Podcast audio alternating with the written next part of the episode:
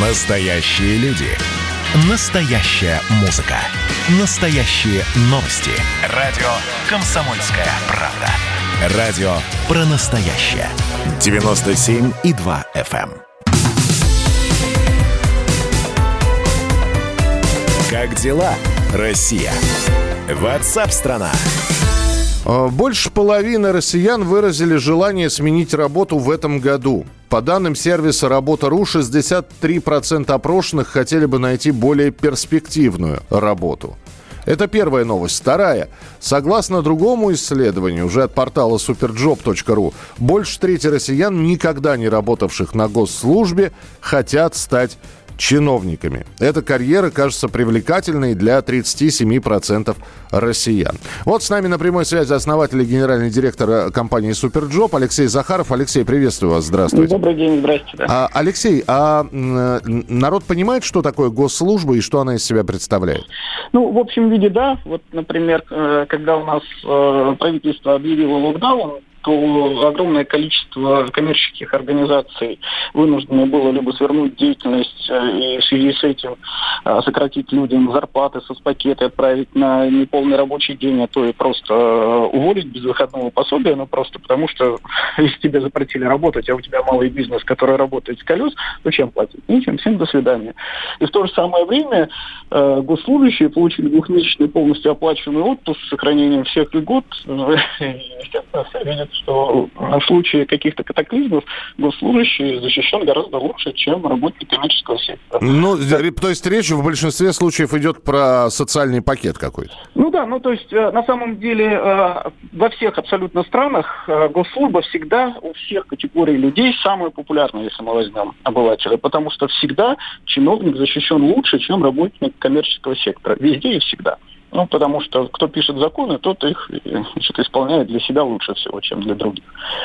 А, Соответственно, в моменты кризисов популярность государственной службы растет э, еще больше, потому что она дает защиту, а в некоторых случаях э, в некоторых регионах, даже у нас в стране, государство вообще является единственным работодателем или государственной компанией. Ну, Вот есть почта, значит, там можно получить работу. Никакой другой работы в нашей деревне нет.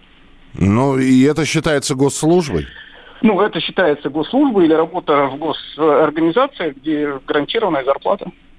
Ну, то есть, э, давайте мы сразу скажем, вот люди, значит, госслужба. Бывает, э, значит, государственных служащих под- подразделяют на пять условных групп. Есть младшая госслужба, курьеры, секретари, а, почтальоны, вот те же самые. Есть старшая, есть ведущая, есть главная и есть высшая. А скажите мне, пожалуйста, Алексей, а вот если на госслужбу нужны вака... э, в общем, люди, вакансия появляется на госслужбе, Э, Очень быстро находят на такую должность человека или бывает? Ну, все, на самом деле очень сильно зависит. Вот на сегодняшний день, э, например, на Superjob опубликованы тысячи вакансий, ну, например, от налоговой службы. И подбор идет постоянно. Где-то предлагаются очень высокие зарплаты, а где-то не очень высокие зарплаты. Поэтому там, где в регионах, значит, вроде как платят немного, но на самом деле, как правило, в вакансиях объявляется оклад, а там всегда у госслужащих есть еще большое количество всяких доплат, о которых потом говорят. Мгм. Вот. Соответственно, если э, вот не описали все, а поставили оклад 20 тысяч, ну, не очень хорошо народ откликается. Как только э, в вакансии объяснили, что из 20 тысяч можно получить как минимум 80 ежемесячно, сразу отклик резко повышается. Понятно. То есть вы сейчас, э, я только хотел спросить, назовите мне, ну, какую-нибудь среднюю зарплату. И вы говорите, что средняя зарплата в целом 20 тысяч, да? Ну, не, не, не, нет, нет, м, это все очень сильно зависит от э, того, кого ищут, на какую позицию ищут. И, конечно, когда подбирают министров, ну, не федеральных, но региональных, на суперджобе, это, в общем, такая редкая история. Там, конечно, зарплата не 20 тысяч, не 2 миллиона, ну, речь идет о сотнях тысяч. Ну и требования, соответственно. Ну, и требования соответствующие, как правило, это все равно это объявление о вакансии, это не гарантия, что ты отправил резюме, тебя возьмут, это объявление о конкурсе, ну, то есть э, на определенные государственные должности назначение идет по конкурсу. Хорошо, э, тогда еще один вопрос, Алексей, уже по поводу ваших коллег, опроса, который провела работа, Работа.ру, 63% опрошенных решили найти более перспективную постоянную работу, вот хотят поменять работу в 2021 году. Можно ли говорить о том, что люди сейчас, э, вот те, которые и так ответили, сидят на нелюбимой работе? Ну, смотрите, во-первых, все-таки тут такая странная история. Ну, на Суперджобе мы опросим, получим те же данные, но здесь есть ошибка выборки, потому что э, значительная часть наших посетителей, если их специальным образом не отфильтровать, она, конечно, заинтересована в поиске работы, иначе бы к нам не пришла.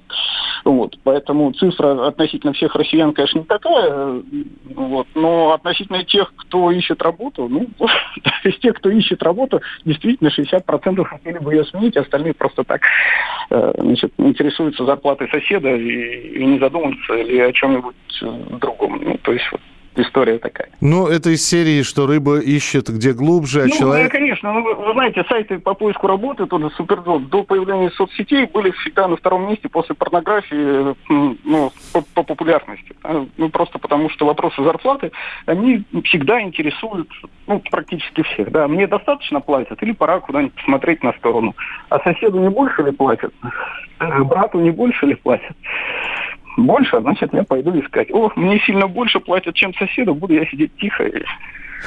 Понятно. Спасибо большое. Основатель и генеральный директор Superjob Алексей Захаров был у нас в эфире. О чем говорит человек? 20 тысяч нормально для основной массы госслужащих. Ну, вот я не зря вам а, сказал, что госслужащие госслужащим рознь, что есть э, всевозможные э, виды. И да, наверное, ну, хотя, я не знаю, для а для кого? Для основной массы госслужащих 20 тысяч нормально. И я понимаю, что я сейчас, вы уж сильно не ругайтесь-то, я сижу в Москве, вы сами понимаете, но я общаюсь с людьми, которые работают на почте, на почте в том числе. И у них зарплата там в 30 тысяч, да, они считают маленькой. 20 тысяч я знаю, что, наверное, в регионах где-то есть у госслужащих.